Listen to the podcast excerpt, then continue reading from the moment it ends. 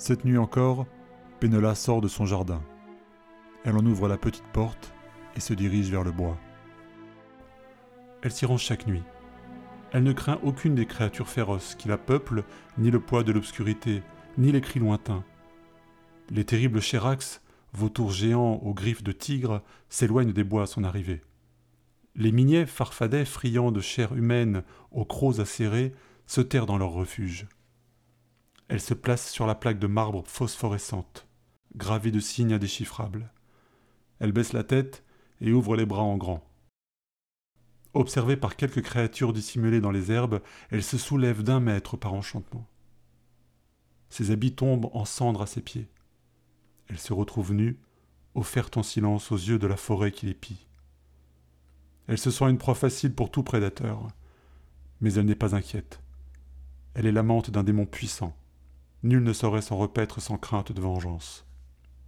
Soudain, un géant apparaît devant elle. Il est nu également. Sa force physique s'exprime dans chacun de ses mouvements. Il pourrait la briser d'une main, mais une étrange douceur émane de ses gestes, comme pour préserver sa fragile amante. Fasciné par sa beauté et sa douceur, l'être l'étreint, la possède brièvement avec passion avant de disparaître. Allongée sur le sol, bouleversée, elle reprend conscience. Elle se sent gênée par sa nudité. Elle repart en courant dans sa demeure, laissant derrière elle le théâtre de son idylle nocturne. Demain, un jour, plus tard, contre toute volonté, elle partira de nouveau sur la plaque de marbre, rejoindre son amant mystérieux pour l'aimer en secret. Quelques mois plus tard, de cet amour infernal naîtra Elderoden, son fils. Dès lors, elle n'aura plus jamais aucun contact avec son amant et finira même par s'interroger sur son existence. Elderoden sera élevé par sa mère seule. Il grandira comme n'importe quel enfant, bercé par l'amour maternel. À l'adolescence, son apparence physique trahira pourtant son origine. Grand et plus fort que la moyenne, connaissant d'instinct les rudiments du combat, il aura conscience de sa différence. Il voudra connaître l'identité de son géniteur, mais ses recherches resteront stériles.